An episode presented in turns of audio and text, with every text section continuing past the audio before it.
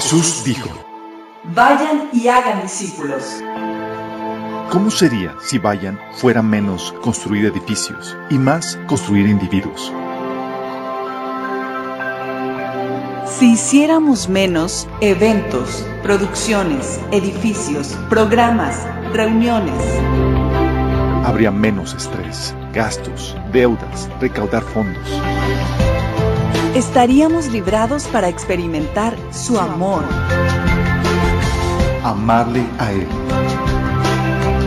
amar a los demás, liberar, sanar liderar. y desatar tu propósito.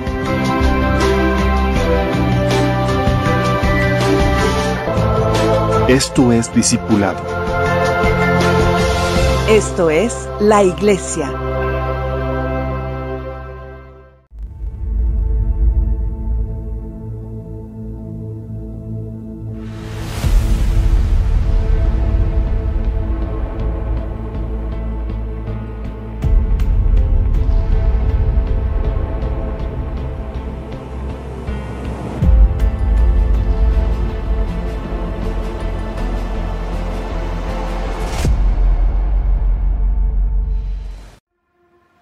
Amado Padre Celestial, te damos gracias, te alabamos, te bendecimos, te glorificamos, Señor.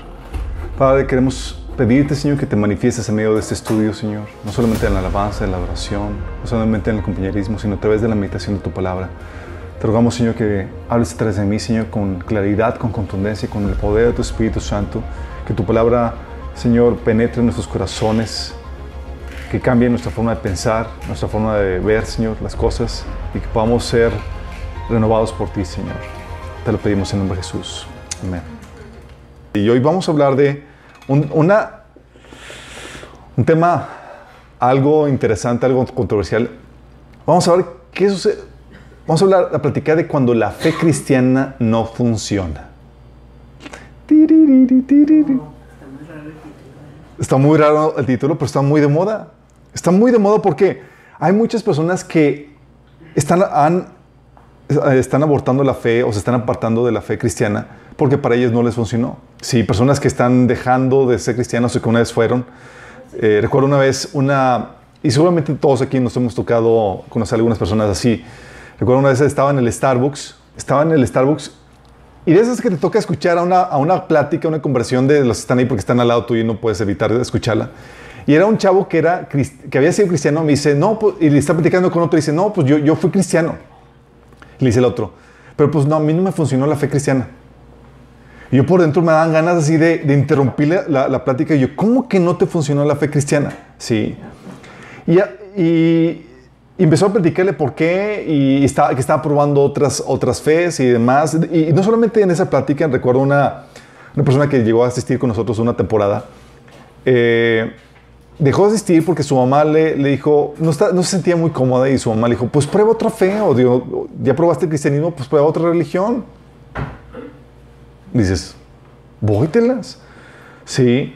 O muchos casos, no se les ha pasado que te, tocas con una persona, estás platicando con ella y luego te, te- te sale con una, con una noticia inesperada que dice, eh, se, se entera que tú eres cristiano y, y luego te dice, eh, yo también fui cristiano. Tú, ¡wow! ¿Eras cristiano? Dice, sí, era cristiano. ¿Cómo que eras cristiano? Sí, ya no voy a la iglesia ni nada, eso nomás no funcionó para mí. Y te tienes a, personas que, que abandonan la fe porque dicen ellos que no les funcionó la fe. Sí. De hecho, ten- tengo un, compañero en, Facebook que, cualquier post que ponga me, me comenta inmediatamente y él había sido un cristiano. Dices, ¿cómo? Líder de alabanza y demás. ¿cómo puede ser que haya sido un cristiano? Y él comenta de que no le funcionó la fe. Sí. O tienes a, los que siguen teniendo la, la nomenclatura de cristianos, pero, pero en términos prácticos, la fe no les funciona. Viven amargados por injusticias que Dios ha permitido en sus vidas. Viven amargados porque no les, no les dio lo que tanto esperaban o anhelaban.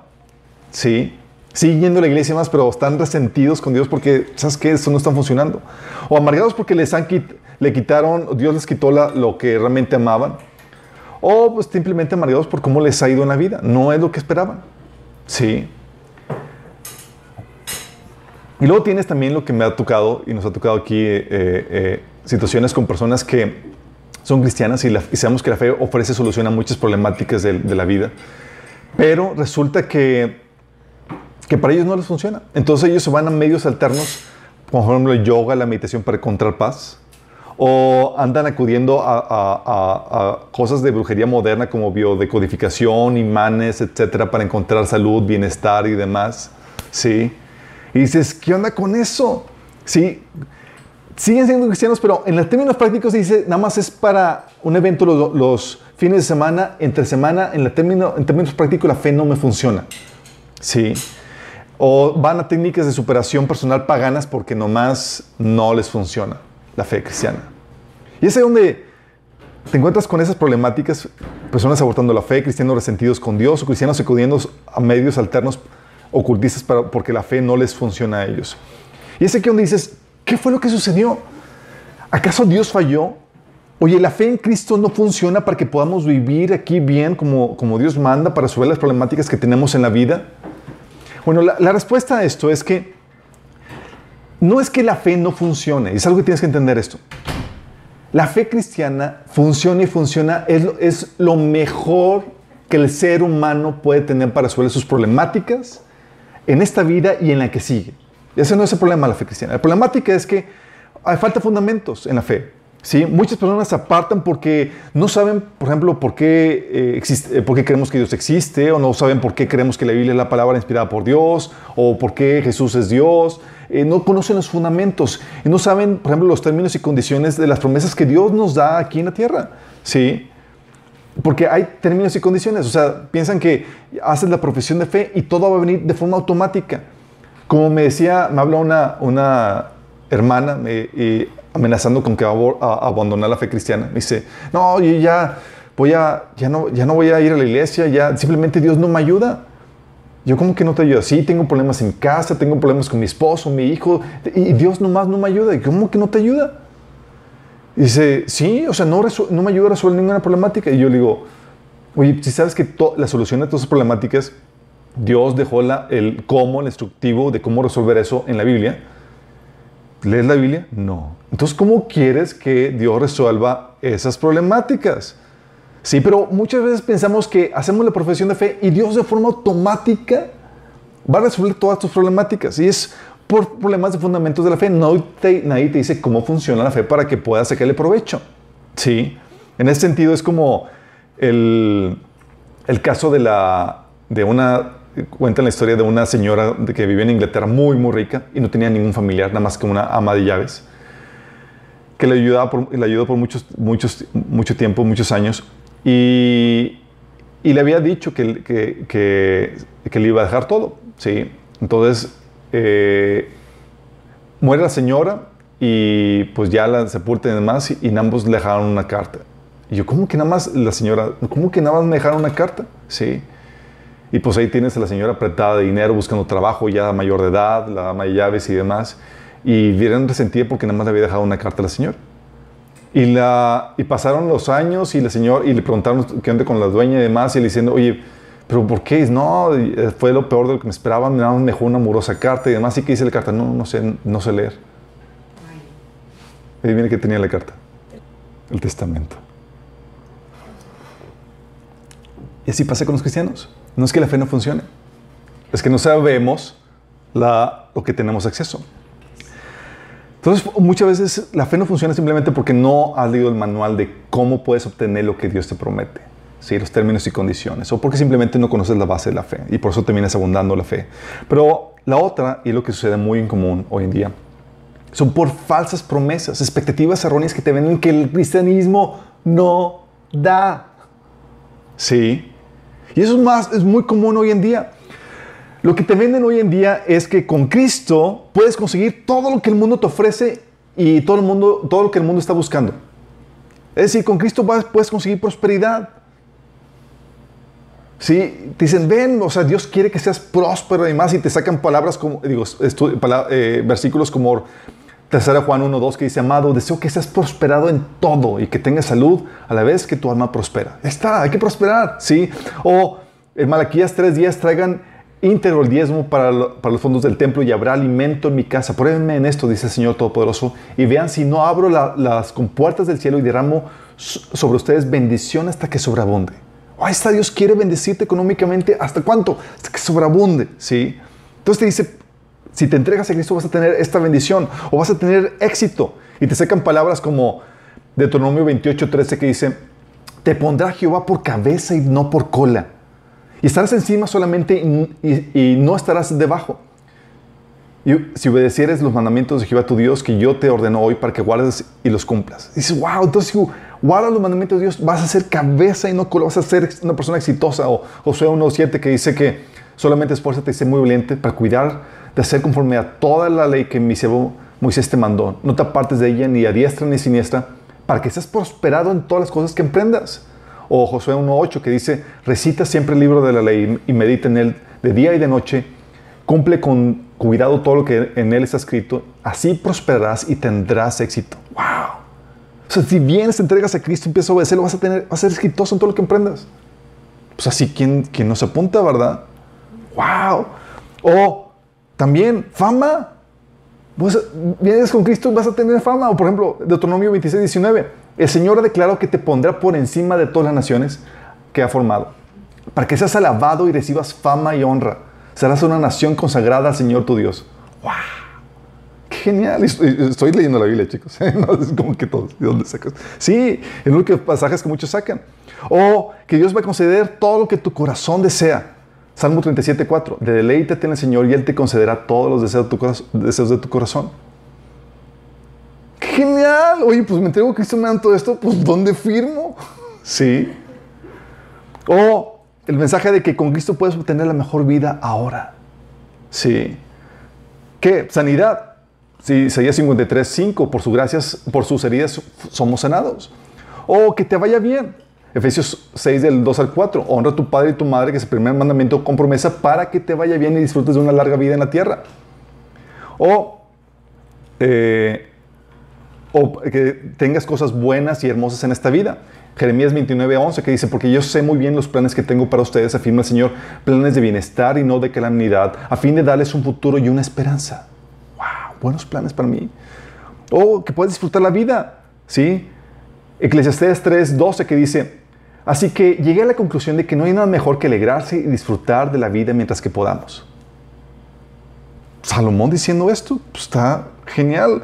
O que tengas una vida plena y abundante. Sí, que Juan 10 días, el propósito de ladrones es robar, matar destruir, y mi propósito es darles una vida plena y abundante. Y suena muy maravilloso todo esto, ¿no?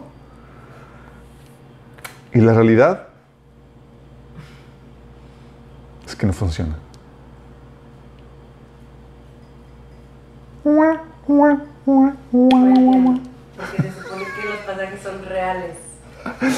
Exactamente, los pasajes son reales, ¿sí? Pero la problemática es que en la práctica hay algo que no concuerda, porque llega la decepción de que en la, en la vida, la decepción de que en la, eh, la, fe, así tal cual como te la vendieron, en esta vida no funciona así. Y por eso tienes a gente que se aparta, ¿sí?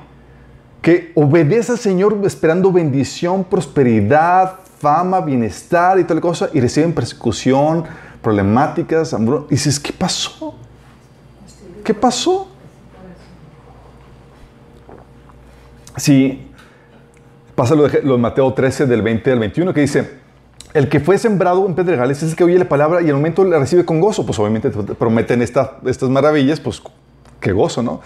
Pero no tiene raíz, así es que es de corta duración, pues al venir la aflicción o persecución por causa de la palabra, luego tropieza. O sea, le esperaba recibir todo eso y llega al contrario persecución y aflicción. dices, no hombre, mando volar todo esto. ¿Sí explico? Y gente que eh, o, te mantienes, gente que se aparte por causa de esta decepción que vive, que, vive de la fe en esta vida, van caminando, están queriendo obedecer al Señor, agradarle y, y, no consiguen las, las, riquezas que esperaban, no consiguen la sanidad que esperaban, no consiguen nada de lo que, lo que se les prometió. Luego están, se amargan y terminan apartados, enfriados de la fe. ¿sí? Ah, muchos terminan apartándose por completamente, otros permanecen en la iglesia, pero amargados porque simplemente la fe no, funciona y terminan buscando alternativas en, que el ocultismo les, les ofrece, porque no encontraron soluciones para su fe. Por ejemplo, tienes, hemos platicado ya anteriormente de Katy Perry, ¿se acuerdan? Ella era cristiana, ella quería tener un ministerio grande, cantaba música cristiana, quería tener un ministerio grande, famoso y demás, y no lo obtuvo. No lo obtuvo y, terminó yéndose con Satanás para... Ella misma dice que le vendió el alma al diablo para poder obtener eso. dices, ¿qué pasó? ¿Por qué en la práctica no funcionó esto? ¿Sí? Entonces te decepciones en esta vida o puede hacer que, te, que no te decepciones en esta vida, sino que llegues al fin, que te decepciones en la siguiente vida cuando te das cuenta que ya es demasiado tarde. ¿Se acuerdan con Mateo 7 del 21 al 23 que dice Jesús, no todo el que me llama Señor, Señor entrará en el reino de los cielos, solo entrarán aquellos que verdaderamente hacen la voluntad de mi Padre que está en el cielo. El día del juicio, en el día del juicio muchos me dirán, Señor, Señor, profetizamos en tu nombre, expulsamos demonios en tu nombre, hicimos muchos milagros en tu nombre, pero yo les responderé, nunca los conocí, aléjense de mí ustedes que violan las leyes de Dios. Entonces imagínate estar engañado todo el día y tener, encontrarte con la excepción de que de que no era tal cual lo que tú esperabas, ya cuando estás delante del juicio. Es muy fuerte eso, sí. Digo, tan siquiera decepcionarte en esta vida te da la opción de, enmendar o encontrar, eh, de hacer arreglos al respecto, sí. Pero la, pregunta que me hacen, ¿por qué? Oye, los pasajes que leíste son, son, son ciertos, sí. Bueno, más déjame aclararte esto. La forma en que tú transcribes la Biblia es cuando utilizas un texto fuera de todo el contexto bíblico. Así como Satanás lo hacía, ¿se acuerdan? Cuando Satanás tentó a Jesús, le dijo eh, a Jesús, tírate, cuando lo puso arriba del templo, tírate porque escrito está, yo enviaré tus ángeles para que tus pies no tropiecen. ¿Sí? Entonces, y, y es un texto que viene en la Biblia. Pero Jesús dijo, eh, texto fuera de contexto, porque hay otro pasaje en otro lugar de la Biblia que dice no te enteras del Señor tu Dios. No te enteras del Señor tu Dios. Sí, dijo. Es decir, si Jesús hubiera sido un ignorante de la Biblia, se hubiera dado el salto y hubiera comprado lo que Satanás le estaba ofreciendo engañosamente al sacar un texto fuera de contexto. ¿Sí? ¿Por qué? Porque todos los textos que vienen en la Biblia se tienen que interpretar a la luz de todos los pasajes de la Biblia. ¿Sí? ¿Y qué hacen? Te mencionan esos pasajes, pero no te, ocultan muchos otros versículos. Por ejemplo, con respecto a, que eh, es, la manera, chicos, de hecho, es, una manera en cómo se convierten en vendedores engañosos. Quieren venderte un producto que no es tal cual, pero con tal de que lo compres. Sí, vendemos, eh, muchos predicadores hacen eso. Eh, venden algo que está fuera, que que no va eh, ocultando ciertos detalles en cuanto al costo, a las condiciones generales, para que la gente lo compre con facilidad, maquillando unas cosas para que se vea más brilloso, más atractivo, haciéndolo ver eso. De hecho, estaban platicando con unos colegas de agentes seguros, eh, trabajo también como agentes seguros, y estaba platicando de cómo estaban, le estaban volando, este colega, otro, otro agente le estaba volando un cliente porque le está ofreciendo un seguro con fondos de inversión que ofrece rendimientos irreales. Inviertes tanto y vas a recibir tanto. Y él está diciendo, esto, no esto así no funciona. Dice, no, no es que él me prometió que si yo invierto tanto voy a recibir tanto. Y él, no hay, no hay fondo que pueda darte ese tipo de rendimientos. Te está engañando. No, pero ya me lo prometió, me lo va a dar por escrito, bla, entonces yo me voy con él. Entonces, ¿qué pasa? O sea, muchas veces lo que la gente hace es que maquilla, hace, presente cosas que no son para que la gente los compre. Sí. Y es lo que la gente eh, dice cuando presentamos el Evangelio tal cual como la Biblia dice, pues es que si lo presentas así está muy fuerte, entonces ¿quién viene? ¿O quién se convierte? Entonces mejor lo maquillamos, lo diluimos, porque no sea tan... tan cuando Jesús dice que, que el que no estás dispuesto a dar tu vida, pues nomás ni, ni, te, ni te rimes y demás, dices, no, pues no, no se refiere tal cual a eso, y empiezan a, maquillarlo y a bajar el costo, ¿sí? Por ejemplo, en cuanto a la prosperidad, ya leímos los pasajes, ¿sí? Pero luego te ocultan esos otros pasajes. Fíjate lo que dice Pablo con respecto a la prosperidad. Él, dices, una persona que obedecía a Dios, amaba a Dios y demás, y lo obedecía. Fíjate lo que dice Pablo en 1 Corintios 4, 11, 4, 11. Dice, A veces pienso que a nosotros, los apóstoles, Dios nos puso en exhibición como prisioneros de guerra al final del desfile del vencedor, condenados a muerte. Incluso ahora mismo pasamos hambre, tenemos sed y nos falta ropa para abrigarnos. A menudo somos golpeados y no tenemos casa. What? O sea, los megaapóstoles que obedecían a Dios, que, porque ahorita le leímos que si obedecías a Dios ibas a, tener la prosperidad y todo eso, ¿sí? Y aquí tienes a Pablo que obedeciendo a Dios diciendo, oye, pasamos hambre, tenemos sed, no tenemos ropa y no tenemos casa. ¿Qué onda? Sí. O en Hechos 3, del 3 al 6, que dice, Pablo, ¿se acuerdan? Dice cuando, eh, cuando iba al templo y un mendigo, mendigo, ¿cómo se dice? Mendigo. Mendigo, mendigo claro. un mendigo le pide, le pide dinero a Pedro y a Juan y dice, y este vio Pedro, que, eh, que Pedro y Juan estaban por entrar, les pidió limosna. Pedro con, eh, con Juan mirándole fijamente le dijo, míranos. El hombre fijó con ellos la mirada esperando recibir algo. Y que saca Pedro el fajo de billetes. A ver cuánto quieres. ¿No? No sé cómo eso. Dice, no tengo ni plata ni oro, le dijo Pedro. Sí, no tenía dinero para darle. No tenían dinero, imagínate, los megapóstoles, siervos fieles que obedecían a Dios en todo, pobres. Y como dice Pablo, con hambre, sed, sin abrigos y sin golpeados y sin casa. Pero no te enseñan esos pasajes, te los ocultan. Sí. O Apocalipsis 3, 17, a los que sí lograron ser, ricos. Por ejemplo, dice, dice Apocalipsis 3, le dice Jesús a una iglesia, dices yo soy rico, me he enriquecido y no me, no me hace falta nada. Pero no te das cuenta de cuán infeliz, miserable, pobre, ciego y desnudo eres tú. Vóytelas. Sí. O Efesios 5:5 dice, pues estás seguro que ninguna persona inmoral, impura o avara heredará el reino de Cristo y de Dios, pues el avaro es un idólatra que adora las cosas de este mundo. Sí, hay muchos pasajes que hablan acerca de eso, que dicen, no, entonces, ¿cómo está la cosa? ¿Me promete o no me promete? ¿Por qué Dios promete la prosperidad en, en unos pasajes y aquí los apóstoles los tiene pasando hambre, dificultad económica y demás? O el éxito, los pasajes que te leí acerca del éxito. Fíjate lo que dice, lo que habla eh, 1 Corintios 4 del 9 al 13, dice, nos cansamos trabajando con nuestras manos para ganarnos la vida.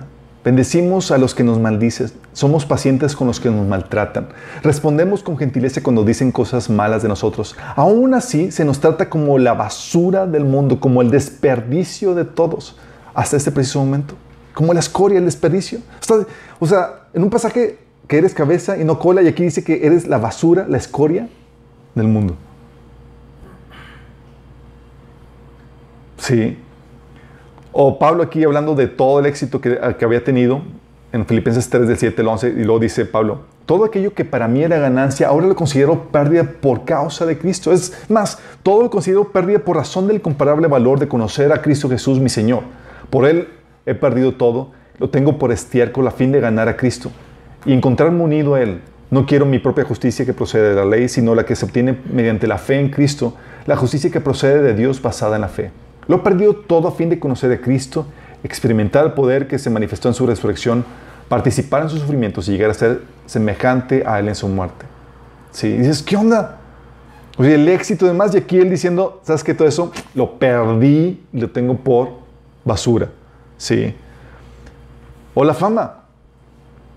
Oye, uno dice que Dios te iba a poner para, como un pueblo de honra, para fama y renombre, y aquí te dice, en Lucas 6:26, ay de vosotros cuando todos los hombres hablen bien de vosotros, porque así hacían vuestros padres con los falsos profetas. O Mateo 5 del 11 al 12, dichosos serán ustedes cuando por mi causa la gente los insulte, los persiga, levante contra ustedes toda clase de calumnias. Alégrense y llénense de, júbilo porque les espera una gran recompensa en el cielo. Órale. Entonces te dice que te, regocijes cuando pases calumnias, injurias, cuando te insulten, lo que se conoce como infamia, ¿sí? O los deseos de tu corazón. Oye, Dios te va a conceder los deseos de tu corazón. En otros pasajes dice esto, dice, En Efesios 4:12, con respecto a la vida que antes llevaban, se les enseñó que debían de quitarse el ropaje de la vieja naturaleza, la cual está corrompida por los deseos engañosos. Acá te dicen, en otro pasaje, que Dios te concederá los deseos de tu corazón, y acá te dice que, que dice que tus deseos porque son engañosos. Qué fuerte, ¿no? O Santiago 4.3 que dice, pedís y no recibís porque pedís mal. ¿Cómo que pido mal? Sí, para gastar en vuestros deleites. O sea, no puedo pedir por mis deleites. No que Dios me va a dar lo que mi corazón desea. Sí. 1 Juan 2 del 15 al 16 dice, no amen a este mundo ni las cosas que el mundo les ofrece, porque cuando aman al mundo no tienen el amor del Padre en, ustedes. Pues el mundo solo ofrece un intenso deseo por el placer físico, un deseo insaciable por todo lo que vemos y el orgullo de nuestros logros y posesiones. Nada de eso proviene del Padre, sino que viene del mundo. O sea, te dice que no vas a obtener nada de lo que el mundo te ofrece. ¿Sí? ¿O qué onda con tu, mejor vida ahora? Vimos unos pasajes que apoyan que Dios quiere tu mejor vida ahora. Pero fíjate lo que dice Lucas 6 del 24 al 26. Dice, pero hay de ustedes los ricos cuando ya han recibido, porque ya han recibido consuelo. Hay de ustedes los que ahora están saciados porque sabrán lo que es pasar hambre. Hay de ustedes los que ahora ríen porque sabrán lo que es derramar lágrimas. entonces si, si, soy rico, si soy saciado y demás, hay de mí.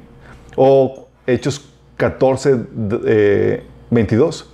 Pablo y Bernabé iban por las iglesias confirmando los ánimos de los discípulos, exhortándoles a que permaneciesen en la fe y diciéndoles, es necesario que a través de muchas tribulaciones entremos en el reino de Dios. ¿A través de qué? Muchas tribulaciones. Pues no que mi mejor vida ahora. y luego el, pasaje de Jesús. Juan 16, 33. En este, en el mundo tendréis aflicción. Una promesa, sí, que todos los que seguimos a Cristo le hemos experimentado. Amén. O sea, que sufrimiento. Vamos para allá. Vamos a, vamos, estamos ahorita presentándola así como que se contradice aparentemente, pero vamos a ver la cómo todo armoniza, pero quiero que vean cómo está esta la cosa, ¿ok? Dice, o por ejemplo, con respecto a tu mejor vida ahora, fíjate lo que dice Pablo. Dice en 1 Corintios 15, 19, dice Pablo que si la esperanza que tenemos en Cristo fuera solo para esta vida, o sea, si la esperanza que tenemos en Cristo es para tener una mejor vida ahora, seríamos los más desdichados de todos los mortales. ¿Por qué? Porque no lo cumple. si la mejor si la esperanza que tenemos en Cristo fuera para tener una mejor vida ahora, seríamos los más desdichados. Fíjate lo que dice. Sí. O Colosenses 1.24. Que dice Pablo, dice, me alegro cuando sufro en carne propia por ustedes, porque así participo de los sufrimientos de Cristo que continúan a favor de su cuerpo, que es la iglesia. O 1 Pedro 4.13 que dice, alégrense de tener parte de los sufrimientos de Cristo. Por fin no que mejor vida ahora. Luego porque menciona que tenemos que pasar, padecer tribulaciones para entrar al reino y que nos alegremos cuando pasamos sufrimientos. ¿Sí? ¿O qué onda con el disfrutar la vida ahora? Mateo 16, de 24 25 dice Jesús, luego dijo a sus discípulos, si alguien quiere ser mi discípulo, tiene que negarse a sí mismo, tomar su cruz y seguirme. Porque quiera salvar su vida, la perderá. Pero que quiera, el que pierda su vida por mi causa, la encontrará. O sea, si yo quiero abrazar esta vida, disfrutarla y de eso, la voy a perder. Pero si estoy dispuesto a perderla por la causa de Cristo, la voy a ganar.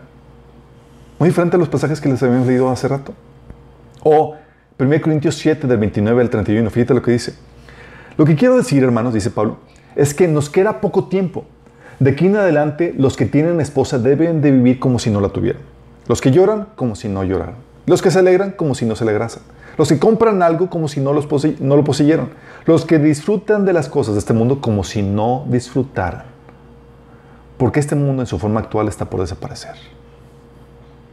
Entonces, olvídate, o sea, no se trata de disfrutar la vida. O respecto a la sanidad, si te entregas a Cristo, Dios te va a sanar y tal cosa. 1 Corintios 11, del 30 al 32, que dice Pablo, a los cristianos, esta es la razón por la cual muchos de ustedes son débiles, están enfermos y algunos incluso han muerto. Si nos examináramos a nosotros mismos, Dios no nos juzgaría de esa manera. Sin embargo, cuando el Señor nos juzga, nos está disciplinando para que no seamos condenados con el mundo. Está diciendo que, chicos, los de Corintios en este pasaje está diciendo, ¿Saben, chicos? Están enfermos porque Dios los enfermó. Están algunos muertos porque Dios se los llevó. Porque lo estaba disciplinando. Entonces, ¿dónde está la, sanidad y la fortaleza física que Dios prometía en otros pasajes? Sí.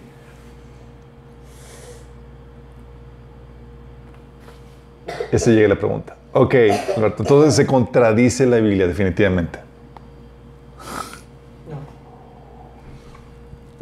Algo que debes, debes, entender es que cuando encuentres una contradicción en la Biblia, alégrate. Revelación. Hay una revelación oculta que tú no sabes ahí. Siempre está ahí. Si hay algo que, ah, no cuadra esto, ah, aquí hay algo oculto. Sí. Y es genial, es fascinante eso.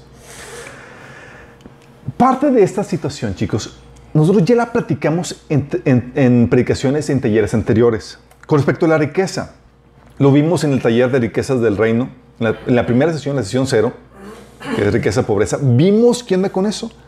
Por ejemplo, en la riqueza vimos que Dios no te promete la riqueza, pero sí puedes ser rico. No te la asegura. ¿Sí?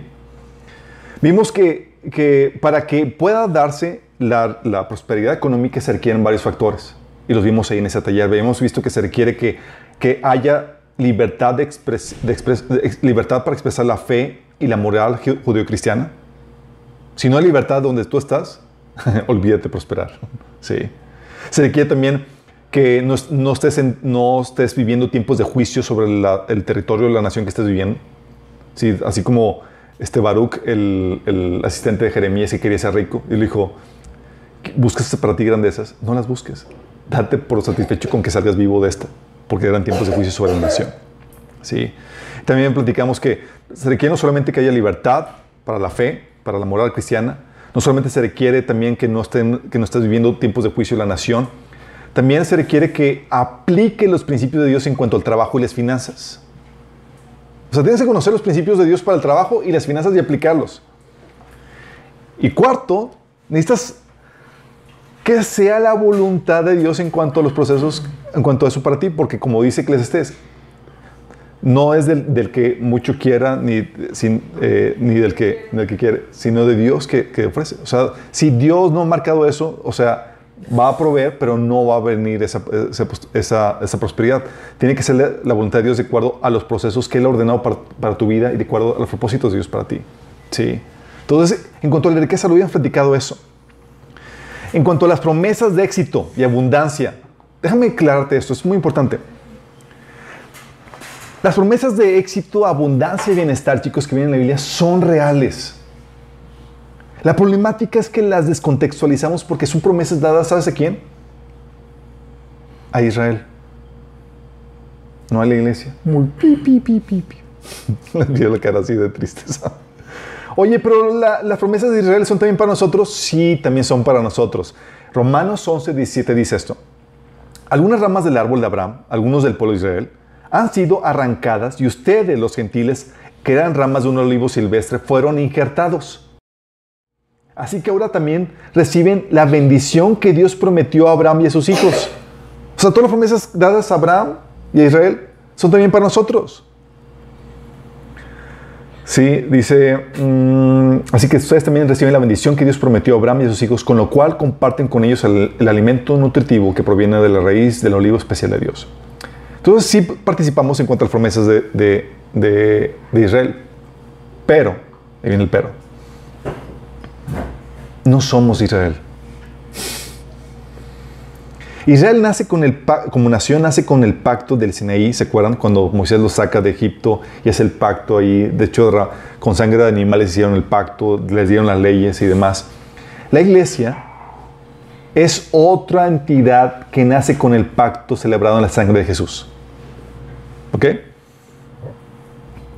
Entonces tenemos, somos, no somos diferentes. Tenemos diferente propósito. Para Israel, ¿esa escuela es su propósito? Israel fue llamado para tomar posesión de un territorio y establecer un gobierno y religión monopólica y convertirse en una nación que sea la gloria y el esplendor de Dios. La iglesia, en cambio, fue llamada a dispersarse por todas las naciones para ser testigos de Jesús y de su mensaje. Mientras que soportamos la oposición de este mundo y mientras que vivimos como extranjeros aguardando la venida de nuestro Señor. Son cosas diferentes.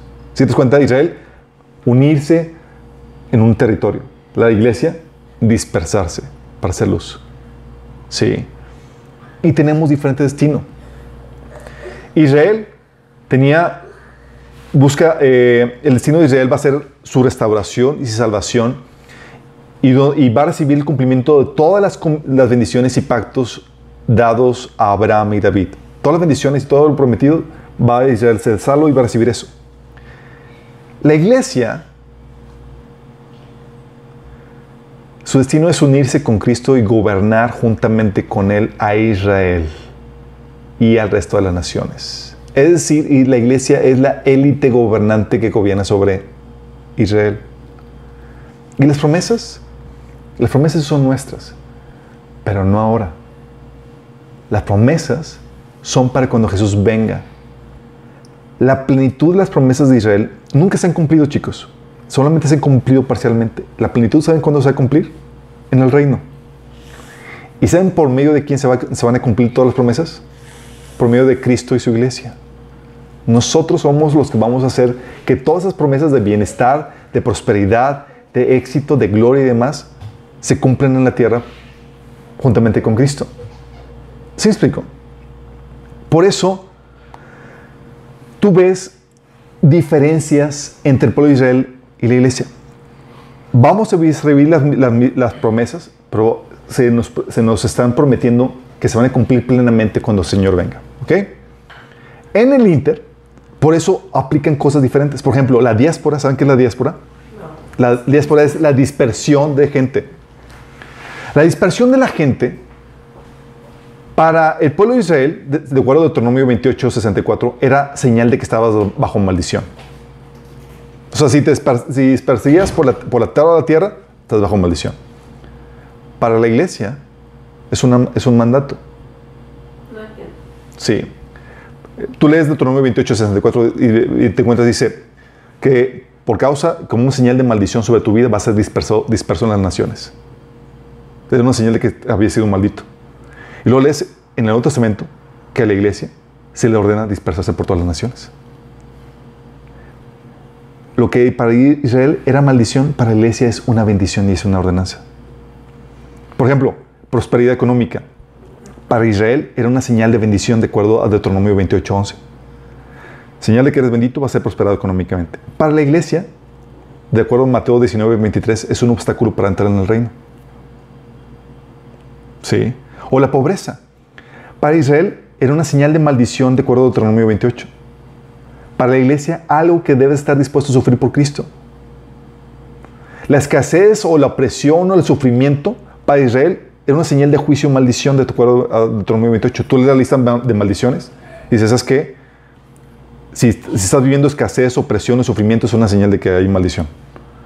Para la iglesia, en cambio, es un privilegio y un honor padecer eso por Cristo. ¿sí? Ser llevados como ovejas al matadero, para Israel era una señal de maldición. Para la iglesia es un precio que debemos estar dispuestos a pagar por causa de Cristo. La persecución, por ejemplo, para Israel, si eran perseguidos por las naciones, por otros sus enemigos, era una señal de que estaban bajo maldición. Para la iglesia, sí, era una señal de un verdadero discipulado, de un verdadero cristiano. Si quieres vivir piadosamente, Cristo dice la Biblia que vas a padecer persecución. Eso viene en eh, Deuteronomio 28, 25 y Mateo 25, 9. O los enemigos, por ejemplo. Para Israel, una señal de bendición era dominarlos, gobernar sobre ellos. Para la iglesia, ¿sabes qué te enseña? Te enseña a amarlos y sufrir la ofensa. Sí. La obediencia, por ejemplo, la obediencia para Israel en Deuteronomio 28, del 1 al 2, dice que la obediencia va a desatar muchas bendiciones. Para la iglesia, la obediencia, ¿sabes qué dice? Asegura persecución sobre tu vida.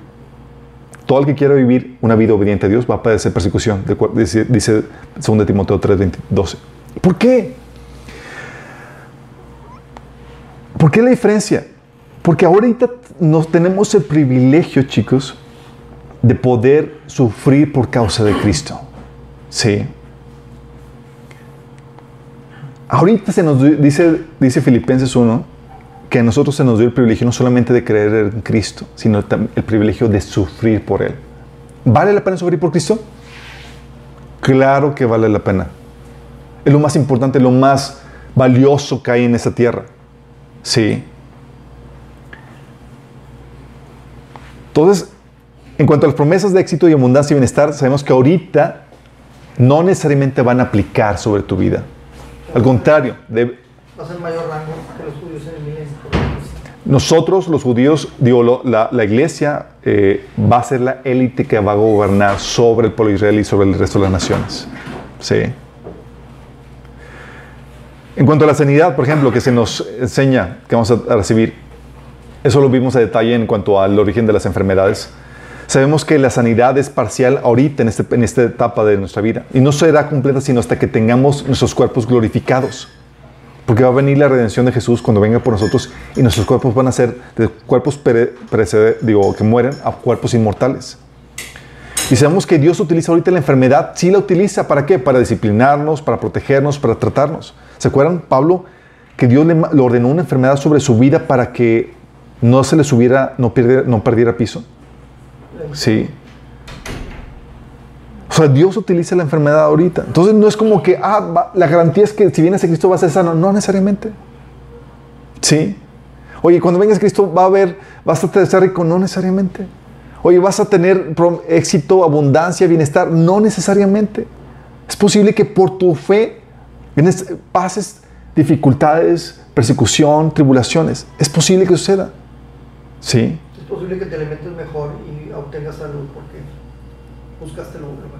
Sí, pero entonces no te promete la riqueza, no te promete el éxito de la abundancia y bienestar. No significa que vas a siempre ser perseguido y demás, pero tienes que estar bajo sobreentendido que puede suceder. Sí, porque Dios no te promete la riqueza ahorita, no te promete el éxito en la abundancia y en el bienestar ahorita, ni te promete la sanidad ahorita. Puedes orar por ello, puedes trabajar para ello, pero no, necesariamente va a venir porque eso no no lo que Dios te promete. Entonces, ¿qué es lo que te promete Dios?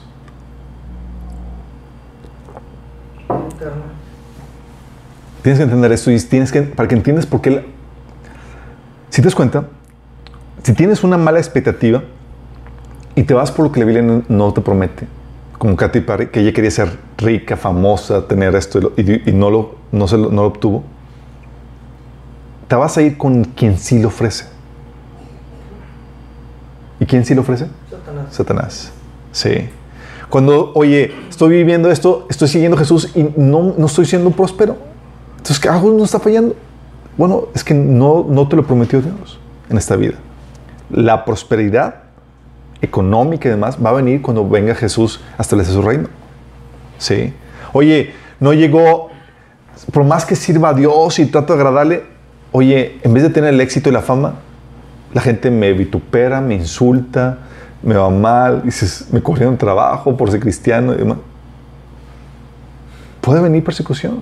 Oye, los cristianos de, la, antigüedad, ahorita no se nota en nuestra sociedad actualmente, pero los cristianos de la antigüedad, oye, por ser cristiano, los pulsaban de, sus, de sus casas, los atormentaban e incluso morían por causa de la fe. Y tú crees que ellos estaban defraudados. Es que eso no me prometieron. A los leones a los leones los lanzaban. Y ellos felices se entregaban a ese sufrimiento. Y dices, ¿por qué? Porque les vendían correctamente la fe. No les prometían algo que no iba a cumplir. ¿Qué es lo que sí promete Dios? Y ese que no tienes que entender para que veas cómo la fe cristiana sí cumple. Es importante saber qué es lo que Dios sí promete y cuáles son los términos y condiciones de dichas promesas. ¿Sí? ¿Por qué? Porque Dios te... Tienes que entender que la primera promesa es para... La principal promesa de la fe cristiana es para la siguiente vida. Sí. Nada más quiero que entiendas esto. Dios te prometió vida eterna en físico. Sí, carnita. Vas a resucitar. Jesús te prometió que si crees en Él vas a resucitar. Vas a vivir físicamente. En, con un cuerpo glorificado, sin enfermedad, con fortaleza y con todo. Imagínate con así y vas a vivir para siempre. O sea, esa es la verdadera fe, de que saber pensar, creer que va a haber otra vida. Exactamente, que, la verdadera fe es por la cual seguimos a Cristo. De hecho, gente que le, en, una escuela, domini- en la escuela dominical y estaban con los chavos y le decían, ver, ¿por qué seguimos a Cristo? Y nadie sabía. Es importante que sepas por qué seguimos a Cristo, porque nos prometió algo. ¿Qué nos prometió? Nos prometió que va vida eterna, que vamos a resuci- resucitar si creemos en Él. Jesús dijo que al posterior tiempo vamos, Jesús va, va a dar la orden y va, los que estén muertos en Cristo vamos a resucitar. ¿Sí? Y sabemos que tiene lo necesario para cumplirlo. ¿Por qué? Porque Él mismo resucitó. Imagínate que yo te digo, oye, si me sigues te voy a hacer rico. Y me voy a pie de aquí a mi trabajo porque no tengo ni siquiera para un camión. ¿Me creerías? Pues este tipo nomás no tiene con qué, con qué cumplir. Pero Jesús sí tiene. Jesús dijo, te voy a resucitar. A ver, ¿cómo, sabe que, tienes, que vas a hacerlo? Porque yo te voy a demostrar que tengo que, con, qué cumplirlo porque voy a resucitar yo mismo. ¿Y resucitó? Sí. La Biblia dice en Juan 3:16, porque de tal manera amó Dios al mundo que ha dado su Hijo unigénito para que todo aquel que en él cree no se pierda, más tenga que vida eterna. Y no está hablando de una vida espiritual. Sí, está hablando de una vida en cuerpo físico. 1 Corintios capítulo 15 habla acerca de eso. Por eso, la lógica del, cristiano, cómo se comporta. Porque para nosotros, como se te prometió que vas a vivir por, toda- por la eternidad, podemos fácilmente despojarnos de este pequeño lapso de vida con tal de vivir, obtener una mejor resurrección. Oye, ¿qué, qué te convendría si fueras un inversionista o una persona que, que piense bien esto? ¿Desgastar tu vida para vivir una mejor vida aquí, a costa de la eternidad? ¿O invertir en estos pequeños años aquí para obtener la mejor, mayor recompensa, una mayor gloria, una mayor honra y una mejor posición en la eternidad? Invertir. Invertirla. Cualquier inversionista, oye, postergo la recompensa. Porque aquí cualquier cosa que quieras disfrutar ahorita en esta vida está acompañada de achaques, de injusticias, de ladrones, de, de etcétera, etcétera, etcétera. Y allá, cuando el Señor venga y establezca su reino y lo establezcamos juntamente con Él, va a ser glorioso. Sí. Pero esta vida eterna, chicos, está condicionada. Tienes que conocer las condiciones y términos del producto. Aquí está condicionada. Las letras chiquitas. Ok, me promete vida eterna si creo en Él. Ok. ¿Está condicionada a qué? Ah, está condicionada a la fe en Jesucristo. Juan 8:24 dijo, porque, por eso dije que morirán en sus pecados, porque a menos que crean que yo soy quien afirmo ser, morirán en sus pecados. Entonces, ¿qué tengo que creer? Tengo que creer que Jesús es quien dijo ser. ¿Quién es? Dios encarnado. Sí. Está condicionado entonces a la fe en Jesucristo. Está condicionado también al arrepentimiento. Dice Lucas 13, 5, Jesús diciéndole a los judíos, les digo de nuevo, porque yo lo había dicho, a menos que se arrepientan, ustedes también perecerán. Vóytelas. Entonces está condicionado a la vida eterna a la fe y el arrepentimiento. Y está condicionado a la perseverancia. Es decir, si dejo de creer, si dejo de vivir una vida en arrepentimiento,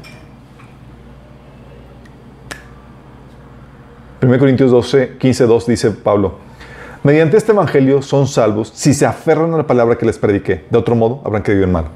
O sea, si en algún punto dejé de creer en el evangelio, va contigo. Entonces se requiere, está condicionado a la fe en Jesucristo, al arrepentimiento y a la perseverancia. Sí, no es por obras, pero se requiere fe, se requiere arrepentimiento y se quiere mantenerse en esa fe y en ese arrepentimiento. ¿Sale? Gloria eterna, chicos. Es la otra promesa que el Señor te dio. Sí. Primera Pedro 5.10 dice, en su bondad Dios los llamó a ustedes para que participen de su gloria eterna por medio de Cristo Jesús. Ok, chicos, ¿han visto la gloria y el esplendor de los, de los eh, artistas en esos espectáculos de entrega de Óscares y demás, y la carpeta roja, digo, la, la alfombra roja y todo el vestido y la gala y todo el... Eso Una triste caricatura. es una triste caricatura con respecto a lo que a lo que a la gloria que se espera. Sí. La gloria y el esplendor que el Señor ha prometido es increíble. Sí, gloria eterna. Pero ¿qué creen? Está condicionado. ¿A qué? A creer y obedecer. Está condicionado a las obras que hagas aquí para su reino. Las obras. Así es. El pase al cielo, gratis, por la fe y el arrepentimiento. El rango que obtengas, la gloria que vas a obtener, qué tanta gloria vas a obtener, depende de las obras que hagas y el pago y el precio que pagaste aquí en la tierra por su causa. Las obras que hagas, dice Mateo 16, 27. Porque el Hijo del Hombre ha de venir en la gloria de su Padre con sus ángeles y entonces recompensará a cada persona según lo que haya hecho. ¿Va a recompensar qué? Según tus obras. La gloria que vas a tener, la, la recompensa que vas a tener, va de acuerdo a lo que hiciste. Y está condicionado al precio que pagaste aquí. 2 Corintios 4, 17 dice, porque esta leve tribulación momentánea produce en nosotros un cada vez más excelente y eterno peso de gloria. O sea, si por Cristo viví tribulaciones, dificultades, pagué un precio, eso me aumenta gloria eterna. ¡Wow!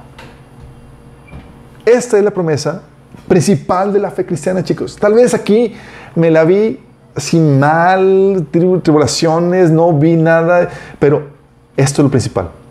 Pero no te salva. ¿Mandé? Pero no te salva. No te sal, sí, pero, o sea, tener esto es, sí, Es lo principal. Es una consecuencia. Las demás promesas. Oye, entonces, Chuy, no, no hay ninguna promesa para ahorita. Please, algo. No. Sí, sí hay. Few. En esta vida se nos promete tribulaciones.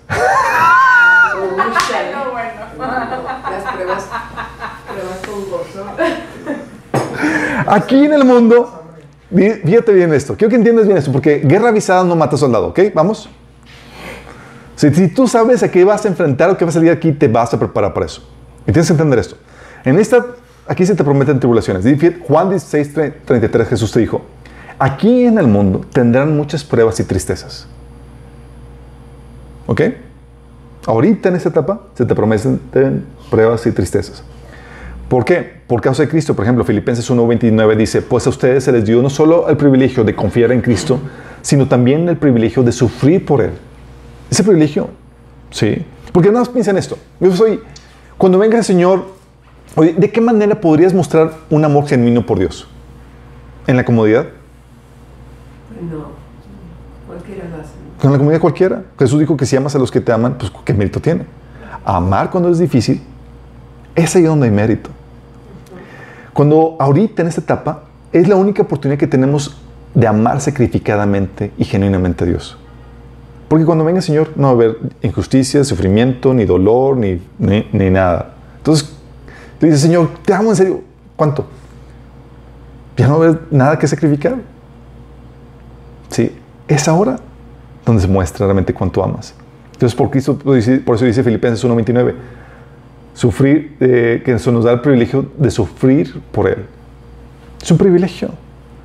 ¿Hay alguna causa más grande que la de Cristo? ¿Hay una, más causa, ¿Hay una causa más grande que Él? ¿Por qué vale la pena que desgastes tu vida y sufras? No hay nada. Sí. Puede ver que vengas de sufrimiento por Cristo, por- sufrimiento por hacer su voluntad. Segunda de Timoteo 3:12 dice, también todos los que quieran vivir piadosamente en Cristo Jesús padecerán persecución. Vivir piadosamente es vivir en obediencia a Dios. Sí.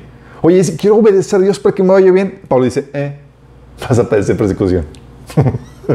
La gente vas a tener padecer, padecer persecución de varias formas.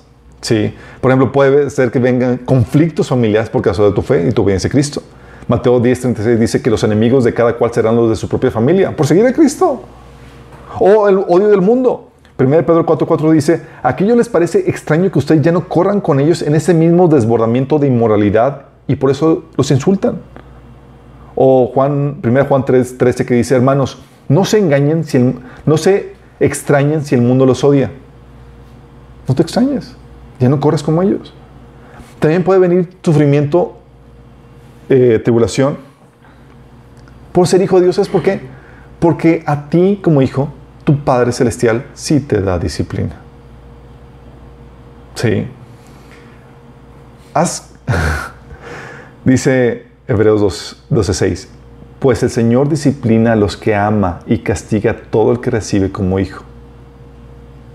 es decir, señal de que ya eres miembro de la familia, vamos a corregirte porque andas mal con esto. Por eso, al cristiano no prospera cuando anda por malos caminos. Al contrario, le va mal.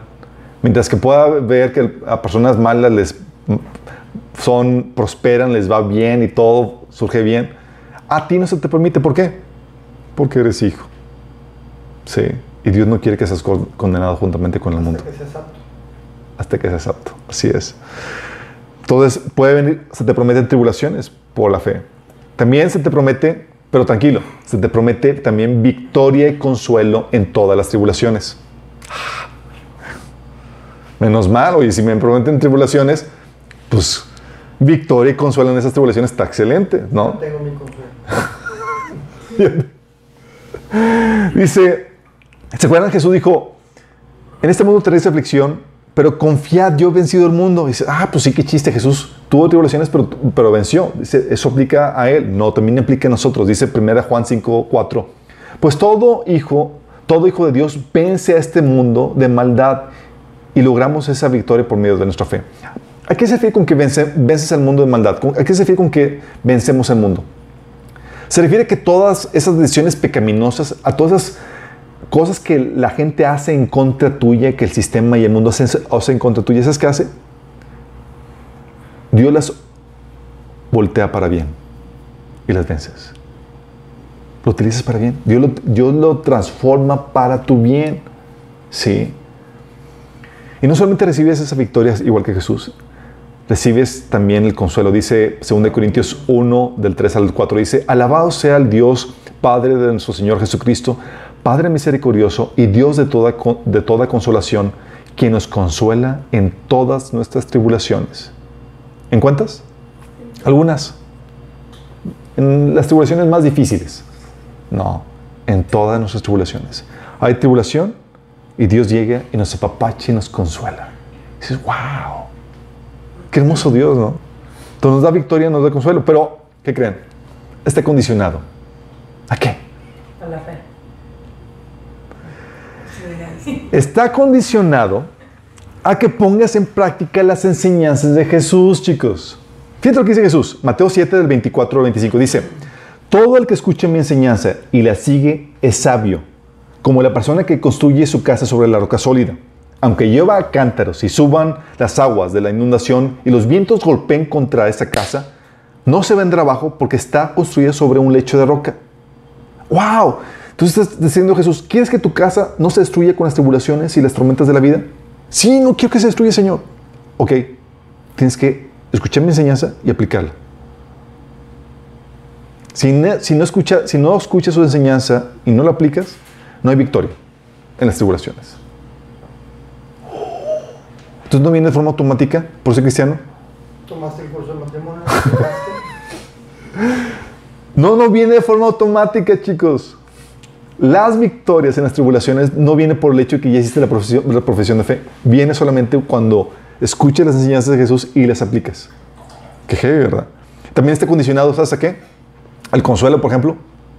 Oye, es que pasé de esa tribulación y hay gente, cristianos, que están atribulados y ¿Por qué? Porque este consuelo, el consuelo está condicionado a que acudas a él, a él en oración. Dice Hebreos 4:16, así que acercémonos confiadamente al trono de gracia para recibir misericordia y hallar la gracia que nos ayude en el momento que más lo necesitamos. ¿Qué es eso de acudir al trono de gracia? Acudir en oración a Dios, Señor. Estoy pasando por esto. Y está condicionado a que acudas también a su palabra. Fíjate lo que dice la Biblia en Salmo 119, 52. Medito en tus antiguas ordenanzas, oh Señor, ellas me consuelan. O Salmo 119, 28. Lloro con tristeza, aliéntame con tu palabra. Dices, oye, yo no estoy viviendo la vida de victoria y consuelo en mis tribulaciones. ¿Estás aplicando las enseñanzas de Jesús? ¿Estás yendo en él en oración? ¿Estás buscando en su palabra? No. Pues, pues,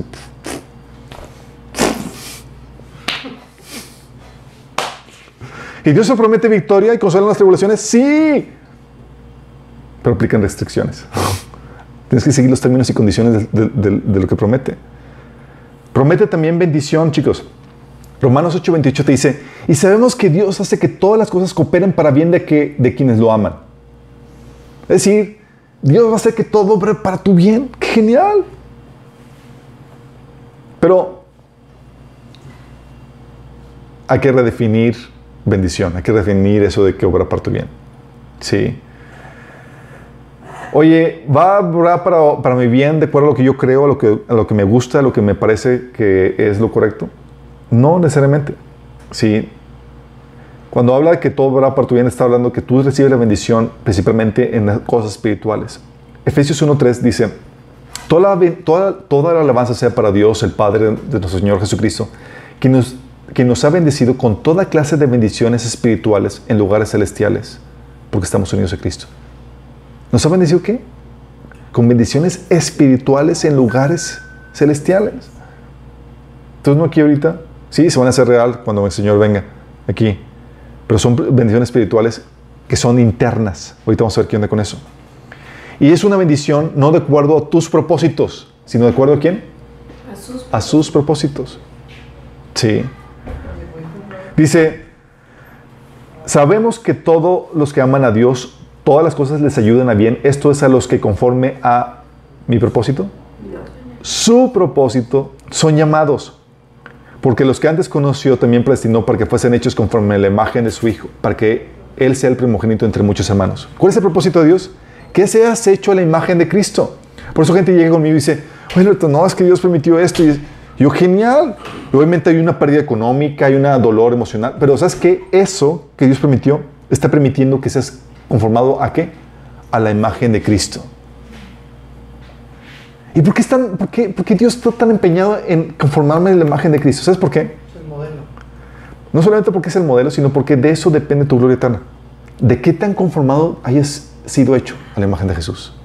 Va, va a depender tu rango, tu gloria eterna. Oye, el hecho de que la bendición venga a mi vida significa que es sin dolor o sin tribulación. No. Al contrario, puede venir con promedio dolores y tribulaciones. Por eso dice Santiago 1.2, hermanos míos, tened por sumo gozo cuando os halláis en diversas pruebas. What? Porque el cristiano sabe que en las pruebas y dificultades hay bendición. Pero uno como con la mentalidad carnal y del mundo piensa que la bendición es ausencia de dificultades y problemáticas. Y dice, no, no, no.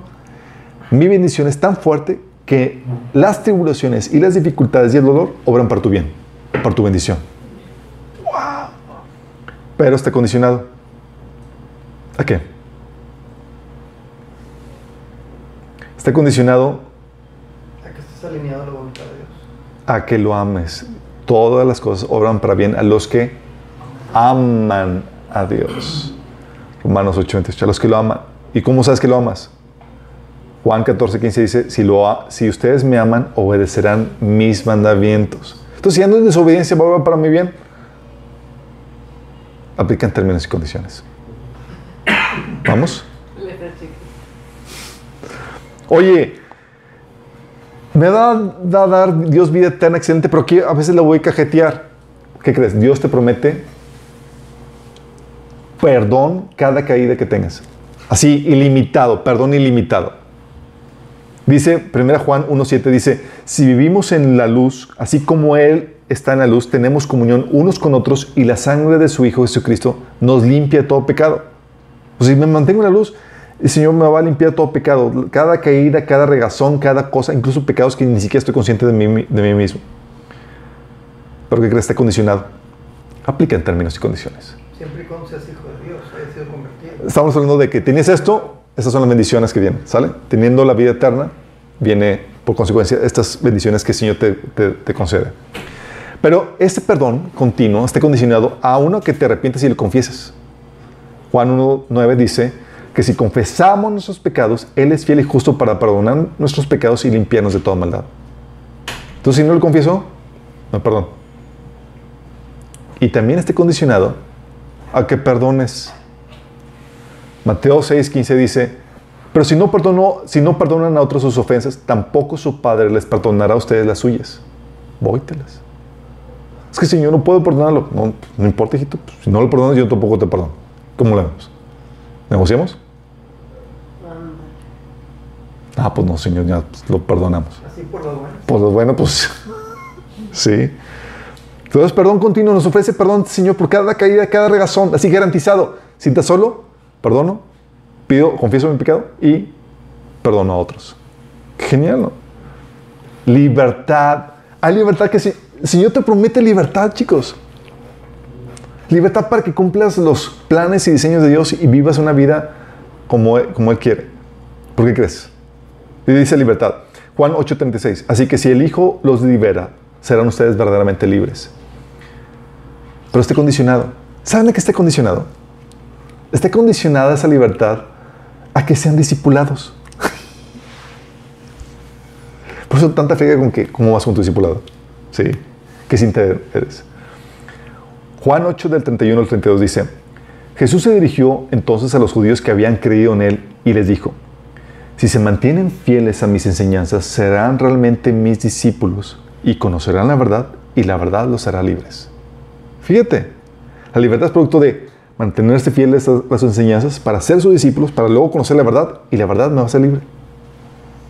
Entonces no es una forma automática, no. Tu grado de libertad que experimentas, de plenitud, está ligado al grado de discipulado, o es decir, de entrenamiento que tienes en las enseñanzas de Jesús. El Señor te promete también amor. Juan, 1 Juan 3.1 dice, fíjense qué gran amor nos ha dado el Padre que nos llame hijos de Dios. Sí, Dios está amado, pero también está condicionado a varias cosas. Uno condicionado a que permanezcas en sus mandamientos. Fíjate lo que dice Jesús.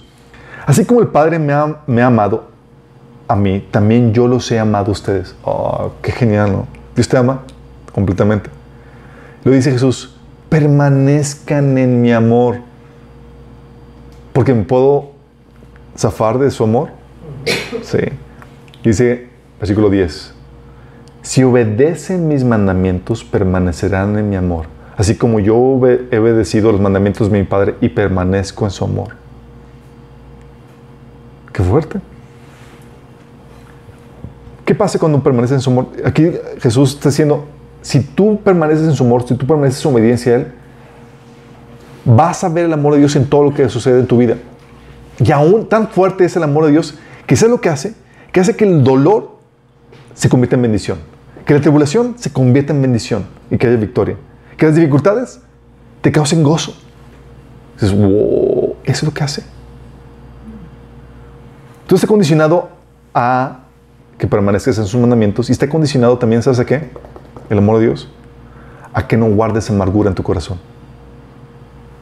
La amargura bloquea el que tú recibes el amor de Dios. Que, es la gracia. El amor de Dios, el amor y la gracia es un sinónimo en la Biblia. Dice Hebreos 12:15, mirad, no sé que alguno de, deje de alcanzar la gracia de Dios, que brotando alguna raíz de amargura os estorbe y por ella muchos sean contaminados. O sea, me desconecto. La falta de perdón, la amargura, la falta de perdón, me, me desconecta del amor de Dios. Sí, qué fuerte. Entonces, oye, Dios promete amor, sí, pero ¿qué crees? Aplican restricciones. Tienes que saber cómo opera eso. Plenitud. Dios te ofrece plenitud. Plenitud, dice Juan 10:10, 10, el propósito del ladrón es, robar, matar y destruir. Mi propósito es darles una vida plena y abundante. ¿Cómo que plena? Plenitud. Es que donde la plenitud no es abundancia material o de, o el cumplimiento de tus metas, como el mundo lo define sino es una plenitud y satisfacción interna dada por Dios cuando suple todas tus necesidades emocionales, propósitos, seguridad, aceptación y todo eso. ¿Cómo sabemos que no se refiere a que la plenitud se refiere a abundancia de, bienes materiales? Porque Jesús te dice en Lucas 12, 15 que, que la vida del hombre no consiste en la abundancia de los, de los bienes que el hombre posee. No consiste en, no se refiere a esa plenitud y esté condicionada esa plenitud que el Señor da, ¿sabes a qué? A los tiempos de relación que pases con Él. Fíjate lo que dice Salmo 63, del 1 al 5. Dice, Oh Dios, tú eres mi Dios, de todo corazón te busco. Mi alma tiene sed de ti, todo mi cuerpo te anhela en esta tierra seca y agotada donde no hay agua. Está hablando de ese vacío que tienes, no de esa falta de plenitud. Te he visto en todo tu santuario y he contemplado tu poder y tu gloria. Tu amor inagotable es mejor que la vida misma. Cuánto te alabo. Te alabaré mientras viva. A ti levantaré mis manos en oración. Tú me satisfaces más que un suculento banquete. ¡Wow! Esta plenitud, esa llenura que Dios da, está condicionado a esos tiempos de relación que yo tengo con Dios. Por eso tienes a cristianos que tienen la fe, pero no tienen plenitud. ¿Y Dios la promete? Sí, sí la promete. Pero solamente si pasas tiempos con Él. También está condicionado a que conozcas cómo Dios te ama. Efesios 3 del 17 al 19, fíjate la oración de Pablo, dice, pido que arraigados y cimentados en su amor puedan comprender junto con todos los santos cuán ancho y largo y alto y profundo es el amor de Cristo, a fin de que conozcan ese amor que sobrepasa nuestro conocimiento, para que sean llenos de la plenitud de Dios. Fíjate la oración de Pablo, es, mi oración es que conozcan el amor de Dios, para que puedan ser llenos de su plenitud. Es decir, está condicionado que conozcas al Dios que te ama. Y la única forma de conocerlo es en la Biblia. ¿Se estás dando cuenta? ¿Por qué cristianos no experimentan la plenitud? Paz. Jesús también prometió paz. Juan 14, 27. La paz les dejo, mi paz les doy. ¿Dios promete paz? Sí. Pero eh, no es, hay que definir la paz. No es la paz como el mundo la da, que es una paz circunstancial, sino es una paz interna. Jesús dijo ahí en ese pasaje, yo no se las doy como, a ustedes como el mundo la da. Porque para el mundo paz es ausencia de conflicto, ausencia de, eh, eh, problemas en, en, las circunstancias. ¿sí? Esta paz, chicos, es una paz interna, que a pesar de que hay conflictos, problemas, además tú estás con una paz interna que nada te mueve. ¿Por qué crees? esté condicionada. ¿A qué? ¿Sabes cómo viene la paz de acuerdo a la Biblia? Esté condicionada a la oración y la fe. En Filipenses 4, del 6 a 7 dice, no se inquieten por nada, o sea, no pierdan la paz. No se inquieten por nada, más bien, en toda ocasión, con oración y ruego, presenten sus peticiones a Dios y denle gracias. Y la paz de Dios, que sobrepasa todo entendimiento, cuidará sus corazones y sus pensamientos en Cristo Jesús. Entonces, ¿cómo viene la paz? Si presento mis oraciones con toda oración, ruego y súplica y acción de gracias. Es decir, dando gracias porque la, la respuesta viene. Oye, ¿eres un cristiano y no tienes paz? Pues que no quieres, mi chavo, porque ya está, está la fórmula. Dios te la prometió. Sí. Está condicionada a la oración y a la fe y también está condicionada a que tengas una mente que se concentra en las cosas de Dios.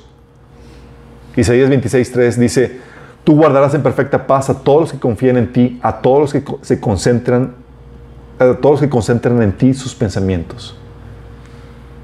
¡Wow! Provisión también se promete, chicos. Filipenses 4, 16, 19. Mi Dios puede suplir todo lo que os falte conforme a las riquezas en gloria en Cristo Jesús. Esto promete que Dios va a suplir. Pero hay que entender esto, hay que definir esto. No es para tus deleites, sino para su propósito. Santiago 4.3 dice, pedís y no recibís porque pedís mal para gastar en vuestros deleites. No es para tus deleites. Y es para cosas básicas la provisión. dice 1 Timoteo 6.8, así que teniendo ropa y comida, contentémonos con eso. Y está condicionado a que busques primero el reino de Dios.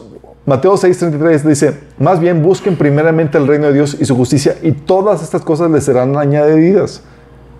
Y está condicionado a que trabajes. Sorry.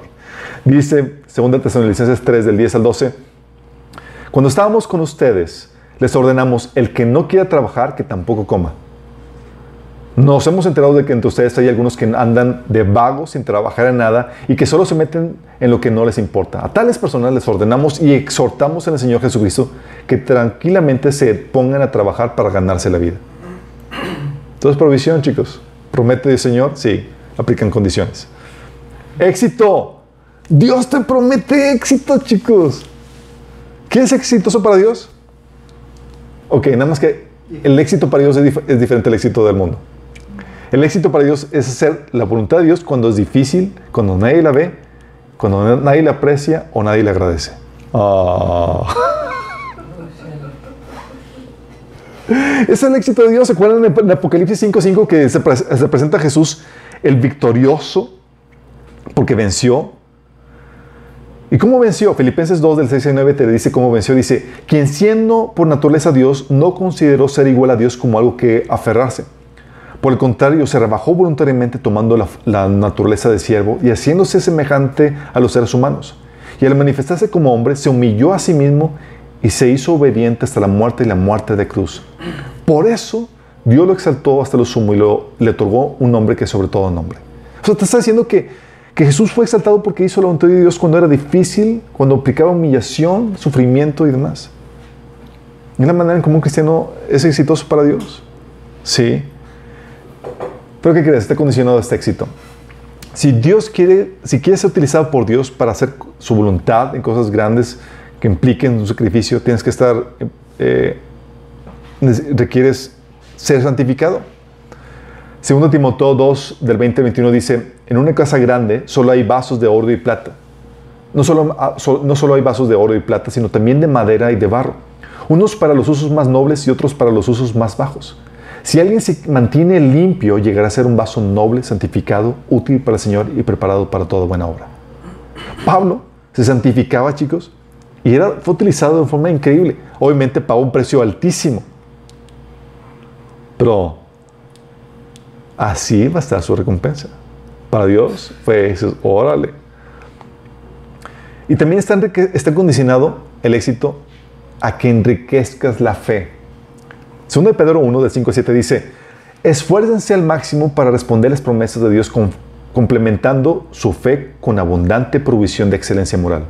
La excelencia moral con conocimiento, al conocimiento con control, control propio, al control propio con perseverancia, la perseverancia con su sumisión a Dios, la sumisión a Dios con afecto fraternal y el afecto fraternal con amor por todos. O sea, hay que enriquecer la fe para poder producir las obras y ser utilizado por Dios y ser exitoso a los ojos de Dios. Sí. Y esté condicionado también este éxito que permanezcas haciendo esas obras hasta el final. Apocalipsis 2.26 dice, al que salga vencedor y cumpla mi voluntad hasta el fin, le daré autoridad sobre las naciones.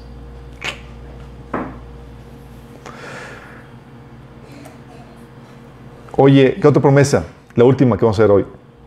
Que recibamos lo que pidamos en, en su nombre. Dios, el Señor nos promete que todo lo que pidamos en su nombre lo vamos a recibir. ¡Wow! ¿Se imaginan? Entonces, nada más así te- firmo con, Señor, te lo pido en nombre de Jesús y ya lo tengo. De acuerdo su voluntad. Dice Juan 14:3, cualquier cosa que ustedes pidan en mi nombre, yo lo haré. Así será glorificado el Padre en el Hijo. ¡Genial! Aplican condiciones.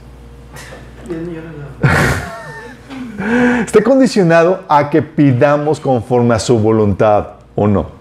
1 Juan 5, del 14 al 15 dice, esta es la confianza que tenemos acerca de, acer- acercarnos a Dios, que si pedimos conforme a su voluntad, Él nos oye. Y si sabemos que Dios oye toda- todas nuestras oraciones, podemos estar seguros de que ya tenemos lo que hemos pedido. O sea, sí, siempre y cuando pidas de acuerdo a su voluntad. Ah, no, pues es que chiste. ¿Mm? Y también condicionado que pidas con fe. Santiago 1 del 6 al 7 dice, pero pidan con fe sin dudar, porque sin duda, porque quien duda es como las olas del mar agitados y llevados de un lugar a otro por el viento. Quien es así, no piense que va a recibir cosas alguna del Señor. Vóytelas. ¿Sí me entiendes, chicos, con eso? Dios te ha dado promesas para esta vida, pero tienes que saber cómo aplican las condiciones. La fe cristiana sí funciona. Por eso, por eso la gente, por no saber cómo opera esto, la paz, la provisión, la plenitud y eso, anda buscando aún muchos cristianos fuera de la fe. Porque no sabe cómo opera esto. ¿Sí? Y Dios quiere que, que le saques provecho a la fe. Que no seas de los que, ah, que digan, ah, pues a mí no me funcionó la fe cristiana. No, chavo. Sí. Primera, porque sabes que la meta o la promesa principal de la fe cristiana, la- el, objetivo de esto es la salvación de tu alma. Pero en esta vida tienes gloriosas promesas que Dios tiene para darte. Si tan solo sabes qué botones presionar, si tan siquiera aplicas, sabes cómo hacerlo. Victoria en las tribulaciones, gozo, paz, provisión, amor, plenitud, paz, aún éxito. Éxito de acuerdo al criterio de Dios. Si te das cuenta, la fe cristiana sí funciona, chicos. La única problemática es que no sabemos cómo aplicar los términos y condiciones del producto. Sí. Y así como algunos clientes ahí eh, nos está platicando con otros agentes de seguros que dicen, no, es que el cliente se enoja porque él pensaba que iba a, operar de esta forma su seguro y no operó de esta forma. Y no es que está operando mal, está operando de acuerdo a los términos y condiciones del producto, pero él pensaba que iba a operar de otra forma. Y así tú, ¿te promete Dios paz? Sí. Oye, ¿y no la tienes? ¿No estás aplicando los términos y condiciones? La fe cristiana, te lo podemos decir, los que llevamos años caminando con esto, funciona y funciona de maravilla. Sí va a implicar morir a ti mismo, sí va, puede implicar sufrimiento y demás, pero aún en medio del sufrimiento hay paz, hay plenitud, hay gozo, hay bienestar. Y Dios quiere darte todo eso. Sí, entonces no se trata de que la fe no funcione. Se trata de que tal vez tú compraste algo que la fe cristiana no ofrece para este mundo. O no te promete para este mundo. O tal vez estás- no sabes cómo obtener lo que sí te promete por no aplicar los términos y condiciones. Mi oración es que tú le saques provecho a la fe cristiana y puedas gozarte con Dios de las, lo que Dios te ha prometido. Y que puedas obtener y vivir una vida plena en Cristo. Sí, y tal vez tú no has todavía ni siquiera dado el primer paso para que puedas recibir todo esto. Tal vez ni siquiera tienes la vida eterna asegurada. Déjame decirte, la vida eterna no se consigue con tus buenas obras. Jamás vas a ser lo suficientemente bueno para conseguir el cielo. La Biblia dice que tu pecado, el más pequeño, te merita el fuego eterno. Porque no estás pecando contra un ser humano, estás pecando contra el Dios Todopoderoso. Y pero sin embargo, Dios te ama y no quiere que, mueras. Y Dios, en su amor y misericordia, Él pagó el precio de tu pecado muriendo en tu lugar en la cruz. Y te ofrece el perdón en la vida eterna si tan solo estás dispuesto a arrepentirte de tu pecado. Es decir, dejar de seguir tus propios caminos y a seguir los de Dios. Y si crees que Jesús es Dios encarnado quien murió en tu, en tu lugar en la cruz y que resucitó el tercer día. Si crees esto y estás dispuesto a arrepentirte, te invito a que hagas esta oración para que recibas la vida eterna y comiences y puedas recibir todas las más promesas que Dios te ha dado. Sí, cierra los ojos y dile Señor Jesús, en este día te quiero pedir perdón por seguir mis propios caminos y no los tuyos. Te pido que me, que me salves, que me limpies de mi maldad. Yo creo que moriste por mí en la cruz para el perdón de mis pecados y que resucitaste el tercer día y que eres el Señor. Yo te acepto como mi Salvador. Entra en mi vida, Jesús. Cámbiame, transfórmame a tu imagen. Si hiciste esto genuinamente te arrepentiste, vas a empezar a leer la Biblia para conocer la voluntad de tu Señor y vas a empezar a congregarte. ¿Sí? Nuestro interés es ayudarte a, a que crezcas en el Señor para que puedas recibir todo lo que Dios te ha prometido. ¿Sí? Y de todos los que estamos aquí, ya entendemos más claramente cómo opera la fe cristiana. Si no funciona, es porque tal vez compraste algo que la fe cristiana no ofrece. Si no funciona, tal vez simplemente porque no estás aplicando los términos y condiciones del producto. Pero la fe cristiana es lo mejor que el hombre puede tener. Sí. Te ayuda en dificultades, te ayuda en las situaciones más complejas, te enseña cómo tener una... Hay mucho, de eso ya hablamos de todo esto. Déjame por ti, para que puedas sacarle provecho todo lo que Dios te ha dado. Sí, que no quede de ti, que no quedes como la señora ese que recibió la herencia y tú por ignorancia nunca la cobraste. Sí, porque Dios te prometió cosas ahorita. La idea es que tú lo recibas. No solamente desde ahorita, sino las que vienen en la siguiente vida. Amado Padre Celestial, Señor, te damos gracias porque tú nos has dado maravillosas promesas para esta vida y la que viene, Señor. Y queremos pedirte, Señor, que nos ayudes, que quites nuestra ignorancia, que podamos recibir estas y todas las promesas, Señor, que tú sí nos has dado, Señor.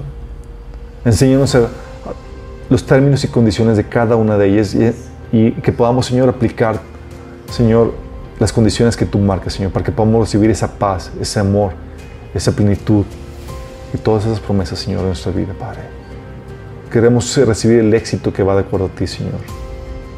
Queremos recibir esa abundancia, esa plenitud que viene de ti, Señor. Ayúdanos, Padre, en ese proceso. Te lo pedimos en el nombre de Jesús.